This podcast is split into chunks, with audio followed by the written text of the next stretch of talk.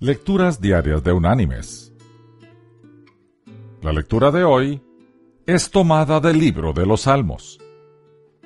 Allí en el Salmo 37 vamos a leer el versículo 30, que dice, La boca del justo habla sabiduría y su lengua habla justicia. Y la reflexión de este día se llama el rey sin dientes. Una sabia y conocida anécdota árabe dice que en una ocasión un sultán soñó que había perdido todos los dientes. Después de despertar, mandó a llamar a un adivino para que interpretase su sueño. ¡Qué desgracia, mi señor! exclamó el adivino cada diente caído representa la pérdida de un pariente de vuestra majestad. ¡Qué insolencia! gritó el sultán enfurecido. ¿Cómo te atreves a decirme semejante cosa? Fuera de aquí. Llamó a su guardia y ordenó que le dieran cien latigazos.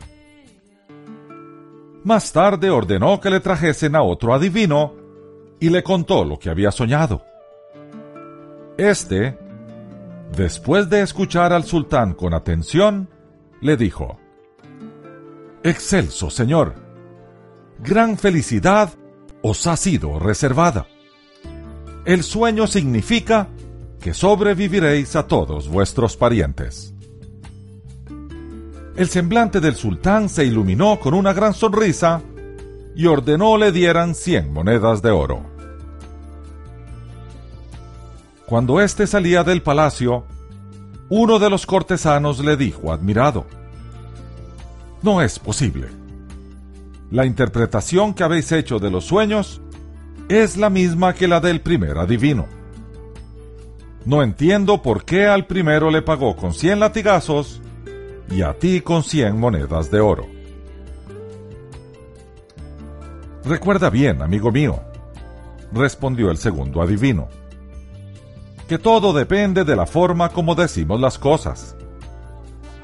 Uno de los grandes desafíos de la humanidad es aprender el arte de comunicarse. Mis queridos hermanos y amigos, de la comunicación depende, muchas veces, la felicidad o la desgracia, la paz o la guerra que la verdad debe ser dicha en cualquier situación, de esto no cabe duda.